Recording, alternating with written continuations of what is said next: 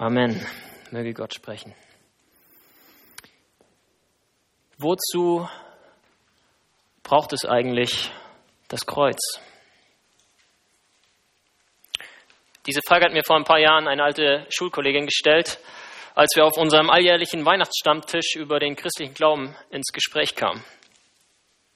Und zugegeben, das Kreuz ist erstmal absurd. Kein Mensch würde sich einen elektrischen Stuhl um den Hals hängen. Und dennoch ist das Kreuz, obwohl es damals das Folter- und Hinrichtungsinstrument schlechthin war, schon wenige Jahre nach Jesu Tod zum Ausdruck und Symbol des christlichen Glaubens geworden. Wozu braucht es eigentlich das Kreuz? Meine Schulkameraden waren damals sehr aufgeschlossen und interessiert. Wir haben über alles Mögliche geredet, über den Sinn des Lebens, über die Hoffnung auf eine ewige Zukunft und über die Frage nach Gut und Böse. Und in ganz vielen Punkten haben wir miteinander übereingestimmt. Ja, es gibt einen Gott. Und ja, es gibt ein Leben nach dem Tod. Ja, wir Menschen, wir müssen uns vor diesem Gott eines Tages rechtfertigen für unsere Taten. Und ja, Jesus Christus ist Gottes Sohn, der auf diese Welt gekommen ist, um sich unser anzunehmen. Aber dann kam dieser Punkt, diese eine Bemerkung, die mir irgendwie gezeigt hat, dass sie das Wesentliche am christlichen Glauben doch noch nicht verstanden hat. Simon, was hat es eigentlich genau mit dem Kreuz auf sich? Wieso musste Jesus sterben? Und ich saß dann nur kurz mit offenem Mund, da, weil man sich ja eigentlich keine bessere Steilvorlage wünschen kann, oder? Und ich habe versucht, dir wirklich bestmöglich zu erklären, dass das Kreuz der Ort unserer Vergebung, unserer Rettung ist. Dass es der Ort ist, wo Jesus unsere Schuld auf sich geladen hat. Ich habe versucht, dir zu erläutern, dass das Kreuz der zentrale Punkt des Christentums ist. Und dass wir aufs Kreuz schauen müssen, um eine Lösung zu finden. Aber leider hat sie es irgendwie nicht verstanden, befürchte ich. Irgendwie konnte sie einfach nicht nachvollziehen, dass unsere Rettung in keiner Weise von unseren Taten abhängt, sondern nur von dem Werk Christi. Sie war irgendwie der Überzeugung, dass sie selber ein gutes Leben führen muss, um vor Gott bestehen zu können. Und ich habe keine Ahnung, wie es ihr inzwischen damit geht. Aber das ist auch nicht wirklich relevant für unsere heutige Predigt. Die wirklich wichtige Frage heute Abend ist, wo stehst du? Hast du schon die Errettung erfahren, die von Jesus Christus ausgeht? Hast du aufs Kreuz geblickt und Vergebung deiner Schuld empfangen? Oder nochmal anders ausgedrückt, bist du errettet? Meine Hoffnung, ja mein tiefer inniger Wunsch ist, dass keiner von euch, die ihr heute Abend hier sitzt, und keiner von euch, die ihr über den Livestream zugeschaltet seid, nach Hause geht bzw. den PC ausmacht, bevor ihr nicht auf diese Fragen mit einem lauten, mit einem innerlichen und kräftigen Ja antworten könnt. Weil wir alle Rettung nötig haben, jeder einzelne Mensch. Und die gute Botschaft ist, dass diese Rettung möglich ist möglich durch Jesus Christus und durch Glauben an sein Erlösungswerk am Kreuz von Golgatha. Und diese Wahrheiten möchte ich euch heute Abend gerne aufzeigen. Ich weiß, dass sie vielen von euch bekannt sein werden. Ich euch nichts Neues erzähle in diesem Sinne. Aber das Evangelium ist die großartigste Botschaft, die wir haben als Christen. Und immer wieder neu daran erinnert zu werden, ist das Beste, was uns passieren kann. Und ich möchte mit euch deshalb heute Abend einen Text nehmen aus dem Alten Testament, der uns diese gute Botschaft schon vor Augen malt. Und ich möchte euch aufzeigen, wie dieser alttestamentliche Text dann von dem Apostel Johannes aufgegriffen wird im Neuen Testament in seinem Evangelium und er erklärt, wie uns diese Geschichte, die so viele Jahrtausende vor seiner Zeit basiert ist, hinweist auf Jesus Christus. Und wie sie letztendlich vier ganz grundlegende Lektionen für uns beinhaltet. Und damit gleich zu Lektion 1. Rettung ist notwendig. Ihr könnt entweder den Text hier vorne an der Beamerwand mitlesen oder auch gerne die ausliegenden Bibeln aufschlagen auf Seite 160 im vorderen Teil im Alten Testament. Wir lesen zusammen 4. Mose, Kapitel 21, die Verse 4 bis 7. Da brachen sie auf von dem Berge Hor in Richtung auf das Schilfmeer, um das Land der Edomiter zu umgehen. Und das Volk wurde verdrossen auf dem Wege und redete wieder Gott und wieder Mose. Warum hast du uns aus Ägypten geführt, dass wir sterben in der Wüste? Denn es ist kein Brot noch Wasser hier und uns ekelt vor dieser mageren Speise. Da sandte der Herr feurige Schlangen unter das Volk, die bissen das Volk, dass viele aus Israel starben. Da kamen sie zu Mose und sprachen, wir haben gesündigt, dass wir wieder den Herrn und wieder dich geredet haben. Bitte den Herrn, dass er die Schlangen von uns nehme. Kurze historische Einordnung, wo befinden wir uns hier in der Geschichte Israels? Nun, wir befinden uns mitten in der Wüste, wenn man so will. Wir befinden uns chronologisch nach dem sogenannten Exodus, dem Auszug aus Ägypten. Und ich denke, die meisten von euch werden ihn kennen, wie Gott auf diese spektakuläre Art und Weise mit diesen zehn Plagen sein Volk aus der Sklaverei aus Ägypten errettet hat, befreit hat, herausgeführt hat. Ihr könnt es sonst nachlesen, 2. Mose 1 bis 14. Und das Volk zieht nun ausgehend von Ägypten durch die Wüste hindurch bis zum verheißenen Land, bis zum Land Kanaan. Und während sie durch diese Wüste ziehen, versorgt Gott sie wiederum auf spektakuläre Art und Weise. Er schickt ihnen Manna und Wachteln vom Himmel, um sie am Leben zu erhalten. Und er verschafft ihnen Wasser aus einem Felsen zu trinken. Aber irgendwie hängt es den Israeliten dann ziemlich schnell zum Hals raus, sind ja auch eine ganz schöne Weile unterwegs, und sie beschweren sich lauthals bei Mose. Und sie klagen letztendlich Gott an. Gott, was hast du uns da angetan? Mose, wieso hast du uns hierher geführt? Wieso habt ihr uns nicht einfach in Ägypten gelassen? Wollt ihr etwa, dass wir hier in der Wüste sterben? Und wir haben echt keinen Bock mehr auf dieses schlechte Manna. Wir wollen was Gescheites zum Beißen. Auch ein bisschen mehr Abwechslung, was die Fleischauswahl angeht, wäre gut. Zurück nach Ägypten. Das ist ihr Wunsch. Warum? Weil sie eine vollkommen verklärte Sichtweise von Ägypten haben. Weil sie sich nur daran erinnern, dass sie dort genügend zu essen hatten. Genügend zu essen und zu trinken. Und komplett vergessen, dass sie in Sklaverei dort gelebt haben. unglaublich hart arbeiten mussten weil sie vergessen haben, wie Gott sie errettet hat mit starker Hand, wie er sie befreit hat, mitten durchs Schilfmeer hindurch, aus der Hand des ägyptischen Heeres. Und sie sind voller Undankbarkeit gegenüber dem, was er jetzt gerade für sie tut.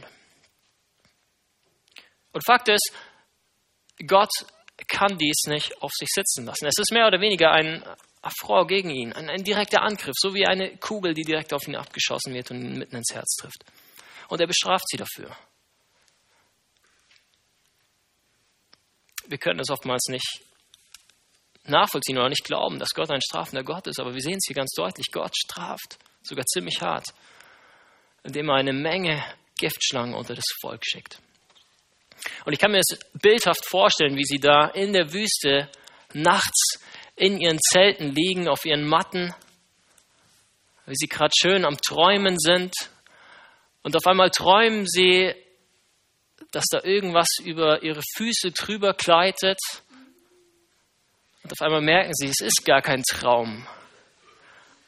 Da gleitet tatsächlich irgendwas über ihre Füße drüber und versuchen es noch irgendwie so mit der Hand wegzukriegen. Und auf einmal merken sie, das ist ein Viech, das ist ein Tier, was da rumkriecht. Und wachen sie auf und schrecken auf und sehen, boah, da ist eine Schlange im Zelt und versuchen die irgendwie rauszuwerfen und auf einmal merken sie, es ist nicht nur eine Schlange, es sind zig Schlangen hier im Zelt und sie schrecken auf, sie schlagen wild um sich, sie schreien und die Schlangen, die werden natürlich auch total aufgeregt. Und was machen sie? Sie beißen wild um sich und sie beißen die Israeliten und es gibt zahlreiche Opfer.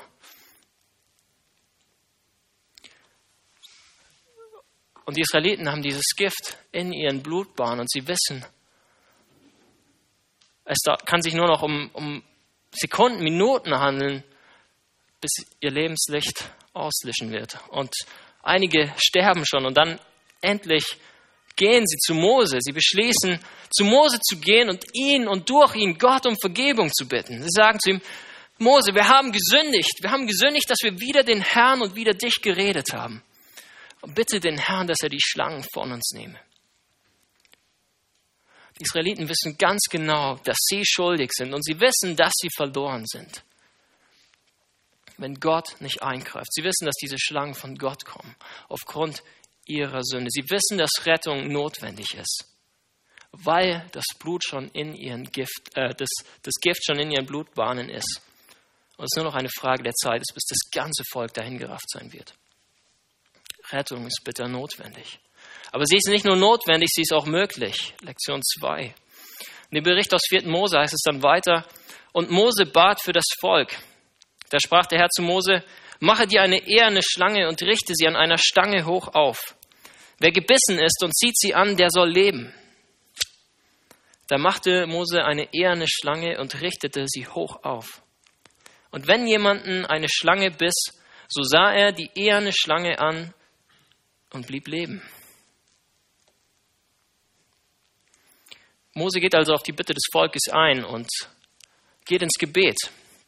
Er betet für die Israeliten. Und wir wissen nicht, wie er es konkret getan hat. Das steht hier nicht im Text. Aber ich kann mir vorstellen, dass er in etwa Folgendes gesagt hat. Allmächtiger Gott, dein Volk hat sich schwer an dir versündigt. Und es gibt dafür keine Ausrede. Wir haben keine Entschuldigung und wir haben auch keinerlei Recht auf Vergebung und der Rettung. Du hast uns mit diesen Schlangen bestraft und wir können dir keinen Vorwurf machen. Aber Herr, du bist auch ein barmherziger und du bist ein gnädiger Gott. Du liebst dein Volk, sonst hättest du es niemals so weit gebracht. Du hast es dir erwählt, du hast es aus Ägypten befreit. Und willst du es jetzt alles wegwerfen? Uns einfach so komplett auslöschen? Was würden denn die Völker um uns herum sagen? Sie würden deinen Namen verspotten. Sie würden dich verlästern. Und so sei doch gnädig. Sei gnädig, hab Erbarmen. Vergib deinem Volk, vergib uns unsere Schuld und errette uns von diesen Schlangen. Vater, heile die, die schon gebissen sind. Und lass nicht zu, dass wir alle hinweggerafft werden. Ich flehe dich an. Und Gott hört. Gott hört auf Moses Gebet. Gott schafft diesen einen Weg der Rettung. Mose muss eine Schlange aufstellen, äh, beziehungsweise er muss sie erstmal anfertigen aus Bronze und er muss sie auf diesem Stab mitten im Lager aufstellen, erhöht, sodass jeder, ganz egal wo er sich im Lager befindet, auf diese Schlange blicken kann. Und alle, die gebissen worden sind, bekommen den Auftrag, nichts weiter zu tun, als einfach nur auf diese eine Schlange, diese bronzene Schlange zu blicken. Und wenn sie es tun, werden sie auf der Stelle geheilt. Was ein großartiges Wunder. Und ich kann mir vorstellen, dass es einige unter den Israeliten gab, die sich nicht vorstellen konnten, dass das funktioniert. Sie werden gesagt haben, wie absurd. Wie absurd, einfach auf so eine eherne Schlange zu gucken. Das wird niemals funktionieren. Und wer weiß, vielleicht hat es der eine oder andere einfach nicht getan, weil er es für absurd gehalten hat.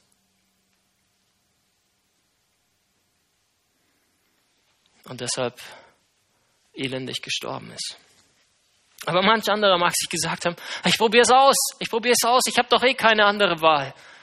Ich bin hier schon am Verrecken. Das ist meine letzte Hoffnung. Und er guckt auf diese Schlange. Und was sagt uns der Text? Und wenn jemanden eine Schlange biss, so sah er die eherne Schlange an und blieb leben. Der Text sagt uns, es hat funktioniert. Bei jedem, der diese Schlange anguckte. Faszinierend, oder? Rettung ist nicht nur notwendig, sie ist auch möglich, sagt uns die Bibel. Die Frage ist nur, wie? Wie kann dieses Bild einer Schlange Menschen retten? Und die noch viel wichtigere Frage ist eigentlich, was hat es mit uns zu tun? Was sollen wir aus all dem lernen? Und die Antwort ist, diese bronzene oder diese eherne Schlange, sie soll uns auf etwas anderes hinweisen. Sie soll uns auf etwas viel Größeres und auf etwas viel Wichtigeres hinweisen. Nämlich darauf, dass wenn wir Vergebung unserer Schuld möchten, wenn wir errettet werden wollen vor dem sicheren Tod, und ich spreche nicht vor dem physischen Tod, der einen jeden von uns eines Tages ereilen wird. Nein, ich rede von einem ewigen Tod. Wenn wir vor diesem ewigen Tod errettet werden wollen, dann müssen wir nicht auf eine aufgerichtete Schlange gucken, sondern aufs Kreuz. Diese Schlange verrät uns, dass Rettung nur durch Jesus Christus möglich ist. Lektion 3. Und vielleicht sagt der eine oder andere von euch jetzt, what? Wie kommt er da drauf? Nun, es ist nicht meine Idee und mir wäre es vielleicht auch gar nie aufgefallen, aber der Apostel Johannes, einer von Jesu engsten Jüngern, zeigt uns das. Er zeigt es uns ganz deutlich in seinem Evangelium. Ja? Im dritten Kapitel heißt es, und ihr seht es vorne wieder an der Beamerwand ab Vers 14 oder Seite 110 im hinteren Teil der Bibel. Und wie Mose in der Wüste die Schlange erhöht hat, so muss der Menschensohn erhöht werden, damit alle, die an ihn glauben, das ewige Leben haben. Denn also hat Gott die Welt geliebt, dass er seinen eingeborenen Sohn gab, damit alle, die an ihn glauben, nicht verloren werden, sondern das ewige Leben haben. Denn Gott hat seinen Sohn nicht in die Welt gesandt, dass er die Welt richte, sondern dass die Welt durch ihn gerettet werde. Freunde, seht ihr die Parallele? Johannes sagt, damals musste Mose diese Schlange an einem Pfahl aufrichten, damit die Menschen Errettung vom Tod erfahren und weiterleben können. Und genauso musste der Menschensohn, genauso musste Jesus an einem Pfahl, nämlich am Kreuz von Golgatha, aufgerichtet werden, damit wir Errettung erfahren und ewig leben können. Die Menschen damals waren hoffnungslos verloren, wenn sie nicht auf die Schlange geguckt haben. Und Johannes sagt, dass auch wir genauso verloren gehen werden ohne Jesus. Hoffnungslos und für immer. Das ist schrecklich, aber es ist die Wahrheit. Aber es ist auch Wahrheit und eine viel bessere Wahrheit, dass Gott seinen Sohn in diese Welt geschickt hat, um diese Welt, um uns zu retten. Das war sein Plan von Anfang an. Er wollte Sünder, Sünder wie mich und dich erretten, ihn vergeben, ihm ewiges Leben schenken. Einfach so, aus Liebe. Also hat Gott die Welt geliebt, heißt es. Und seht ihr, das ist das Wunderbare. Die ganze Bibel weist uns hin. Sie weist uns hin auf dieses großartige Erlösungswerk Gottes, das er geschaffen hat in seinem Sohn Jesus Christus am Kreuz von Golgatha. Alles in der Bibel will uns erklären, dass wir als Menschen diese Vergebung, diese Rettung bitter notwendig haben, weil wir uns fürchterlich gegen Gott versündigt, gegen Gott aufgelehnt haben, genauso wie die Israeliten damals in der Wüste. Und alles in der Bibel will uns zeigen, dass diese Vergebung möglich ist in Jesus, allein in Jesus. Weil er dort am Kreuz von Golgatha unsere Sünden bezahlt hat. Weil er die Strafe auf sich selbst genommen hat, an unserer Stelle litt und den Preis bezahlt hat mit seinem kostbaren Blut. Und Gott kann nicht einfach so sagen, schwamm drüber, es passt schon, ich vergebe dir. Es funktioniert nicht. Nein, Strafe muss sein. Damals bei den Israeliten kamen die Giftschlangen, sie kamen. Und auch zu uns sagt Gott, Strafe muss sein. Aber dann lädt er diese Strafe nicht uns auf, sondern seinem Sohn. Er sagt, nicht ihr bekommt, was ihr verdient hättet, sondern Jesus bekommt, was er eigentlich nicht verdient hätte. Gott behandelt seinen Sohn dort am Kreuz so, wie wenn wir dort hingen. Und uns behandelt er so, als hätten wir, wie Jesus, ein perfektes Leben geführt. Das ist das Evangelium, die gute Botschaft. Aber, und damit zur letzten Lektion, diese Rettung erfordert Glauben. Und das wird noch einmal deutlich in Vers 18, wo es dann heißt, wer an ihn glaubt, der wird nicht gerichtet. Wer aber nicht glaubt, der ist schon gerichtet, denn er glaubt nicht an den Namen des eingeborenen Sohnes Gottes. Wisst ihr, vor mehr als 2000 Jahren gab es in der Wüste nur diesen einen, diesen absurden Weg der Vergebung und Errettung.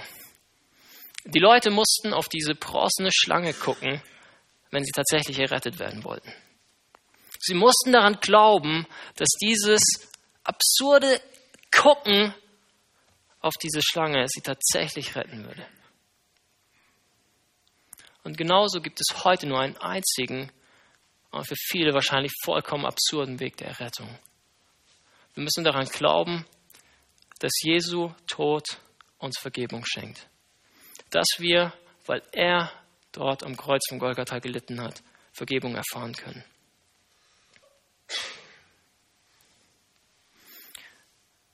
Und weißt du, wir alle haben schon im übertragenen Sinne dieses Schlangengift in unserem Körper.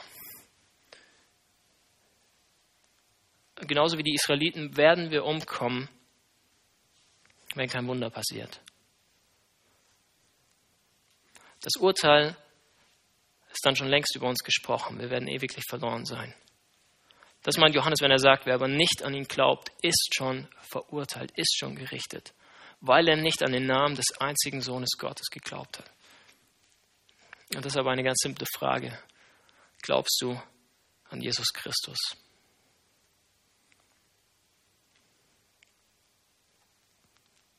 Glaubst du daran, dass du nach dem Tod im Gericht freigesprochen wirst, wenn du darauf vertraust, dass er am Kreuz deine Schuld getragen hat? Rettung erfordert Glauben. Und deshalb meine Bitte, schau aufs Kreuz. Schau auf Jesus. Schau auf ihn, wie er dort hängt, aus Liebe zu dieser verlorenen Welt, aus Liebe zu uns. Und ausspricht, Vater, vergib ihnen, denn sie wissen nicht, was sie tun. Denn also hat Gott die Welt geliebt, dass er seinen eingeborenen Sohn gab, damit alle, die an ihn glauben, nicht verloren werden, sondern das ewige Leben haben. Ist dir dieses eine kleine Wort aufgefallen? Alle. Alle, die an ihn glauben, haben ewiges Leben, sagt Johannes. Und lass mich euch einfach fragen, wer ist eingeschlossen in diesem Wörtchen? Alle. Ganz einfach. Jeder. Alle. Und wer ist davon ausgenommen? Ganz einfach. Niemand. Keiner. Und vielleicht magst du sagen, ja, aber Simon, ich bin doch viel zu schlecht. Hast du nicht gehört? Alle. Ja, aber Simon, meine Sünden sind zu groß und zu zahlreich. Hast du nicht gehört? Alle. Aber Simon, ich bin viel zu klein, ich bin viel zu unwichtig. Wieso sollte Gott sich um mich kümmern? Hast du nicht gehört? Alle. Denn also, oder andere Übersetzungen schreiben hier, so sehr hat Gott die Welt geliebt, dass er seinen eingeborenen Sohn gab, damit alle, alle, alle, die an ihn glauben, nicht verloren werden, sondern das ewige Leben haben. Das ist das Evangelium in der Nussschale, wie es mal jemand formuliert hat. Und dieses Evangelium klingt erstmal vollkommen absurd. Es ist eine Torheit für die Welt, schreibt Paulus an anderer Stelle. Weil es zutiefst unserem menschlichen Denken entgegenläuft. Aber oh, was für ein Trost, was für ein Frieden es bereithält für diejenigen, die diese Wahrheit in kindlichen Glauben annehmen.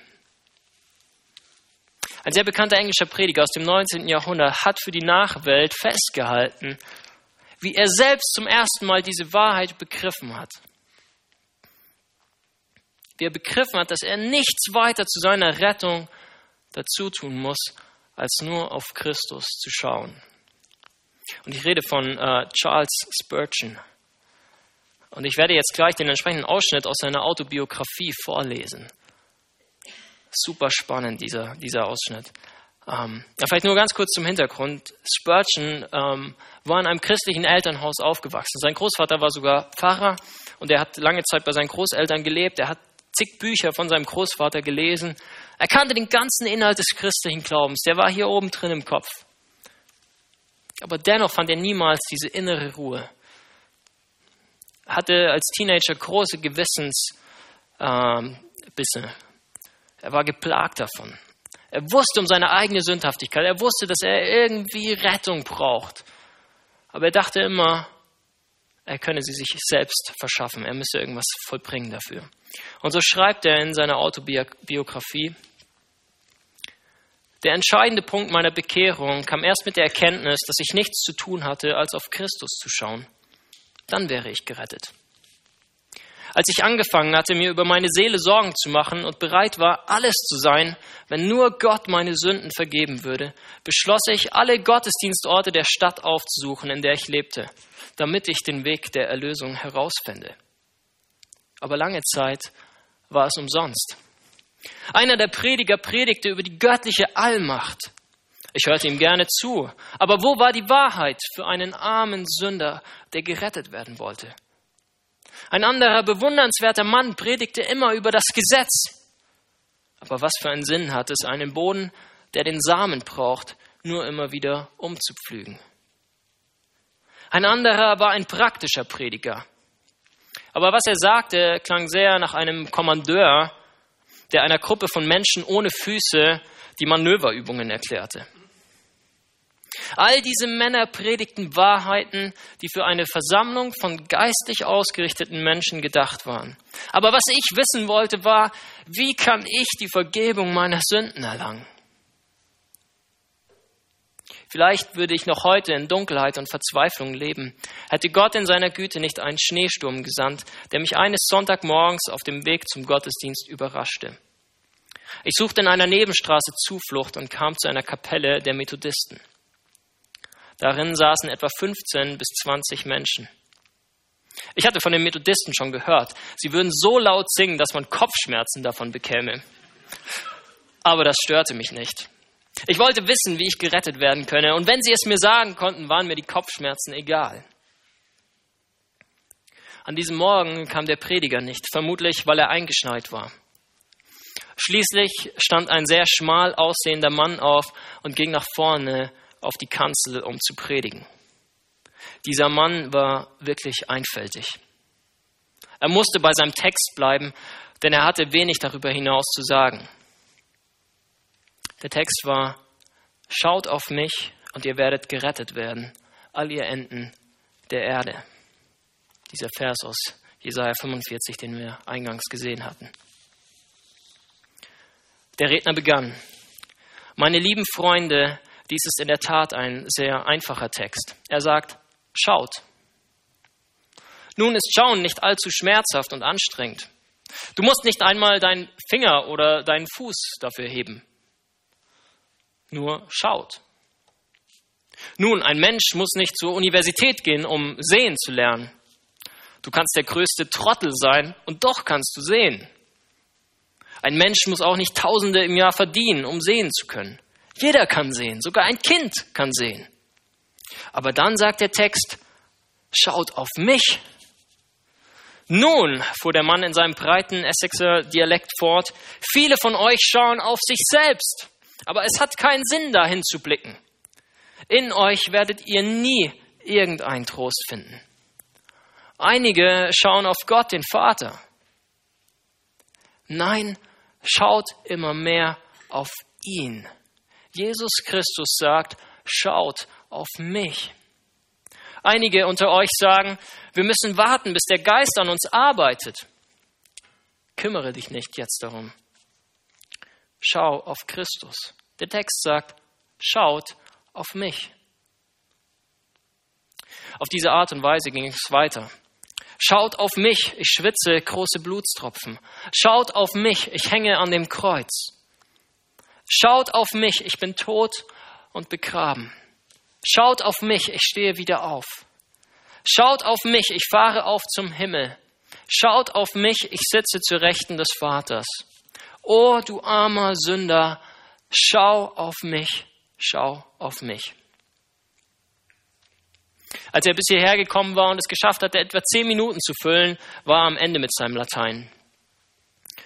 Dann sah er mich wie ich unter der Galerie saß. Sicher wusste er bei so wenigen Anwesenden, dass ich ein Fremder war. Er richtete sein Auge auf mich.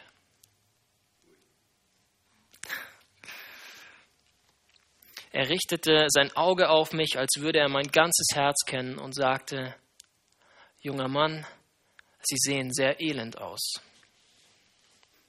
Ja, das tat ich, aber ich war es nicht gewohnt, von der Kanzler direkt auf mein persönliches Aussehen angesprochen zu werden. Wie dem auch sei, es war ein Volltreffer. Er fuhr fort. Und sie werden immer elend sein, elend im Leben und elend im Tod, wenn sie meinem Text nicht gehorchen. Aber wenn sie jetzt in diesem Moment gehorsam werden, dann werden sie gerettet. Dann mit hoch erhobenen Händen rief er, wie dies vielleicht nur ein einfacher Methodist tun kann, Junger Mann, schau auf Jesus Christus. Schau, schau, schau. Du musst nichts tun als nur schauen und du wirst leben. Plötzlich und auf einmal sah ich den Weg der Erlösung. Ich weiß nicht mehr, was er noch sagte. Ich habe nicht so sehr darauf geachtet. Ich war ganz und gar erfüllt von diesem einen Gedanken. Genauso war es doch mit der ehernen Schlange gewesen, als sie erhöht worden war. Mussten die Leute nur auf sie schauen und sie wurden gerettet. So war es auch mit mir.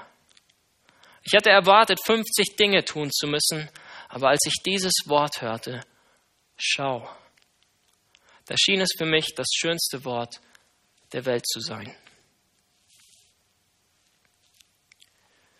Als Spurgeon begriff, wozu es das Kreuz braucht, als er begriff, dass er nichts mehr zu tun muss, nichts mehr tun muss, als auf Christus zu schauen, veränderte das sein Leben komplett, radikal.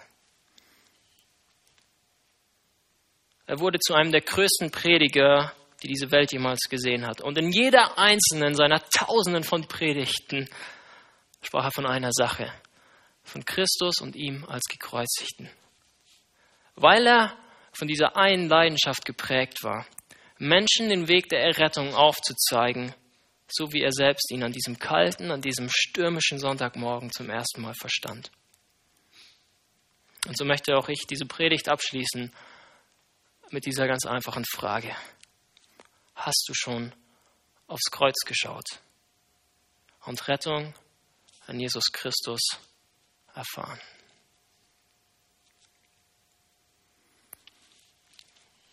Bete. O himmlischer Vater, wie groß ist deine Gnade. Wie groß ist deine Gnade, dass du uns, die wir uns aufgelehnt haben, gegen dich, die wir uns immer und immer wieder dir gegenüber versündigt haben, dass du uns vergeben hast, uns einen Weg der Errettung geschaffen hast in deinem Sohn Jesus Christus, dass du ihn auf diese Welt geschickt hast, dass er Mensch wurde, den Weg des Gehorsams ging, ging bis zu dem Platz, an dem er erhöht werden sollte, bis nach Golgatha. Vater, danke, dass er dort am Kreuz unsere Schuld auf sich genommen hat, um uns ewiges Leben zu schenken. Vater, danke, dass dies die frohe Botschaft, das Evangelium ist, wahrlich ist, auch wenn es so absurd und so töricht klingen mag in den Ohren dieser Welt. Und sollte dem so sein für irgendjemanden, der heute Abend hier sitzt oder zuschaut, der Livestream, dann bitte ich, dass du ein Wunder vollbringst in seinem Leben.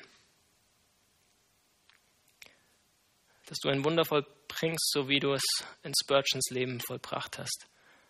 Dass ihm das Licht der Herrlichkeit aufgehen möge, dass er erkennt, wie großartig das Evangelium ist, wie großartig es ist, dass er nichts, rein gar nichts tun muss zu seiner Rettung, weil du alles vollbracht hast in Jesus Christus.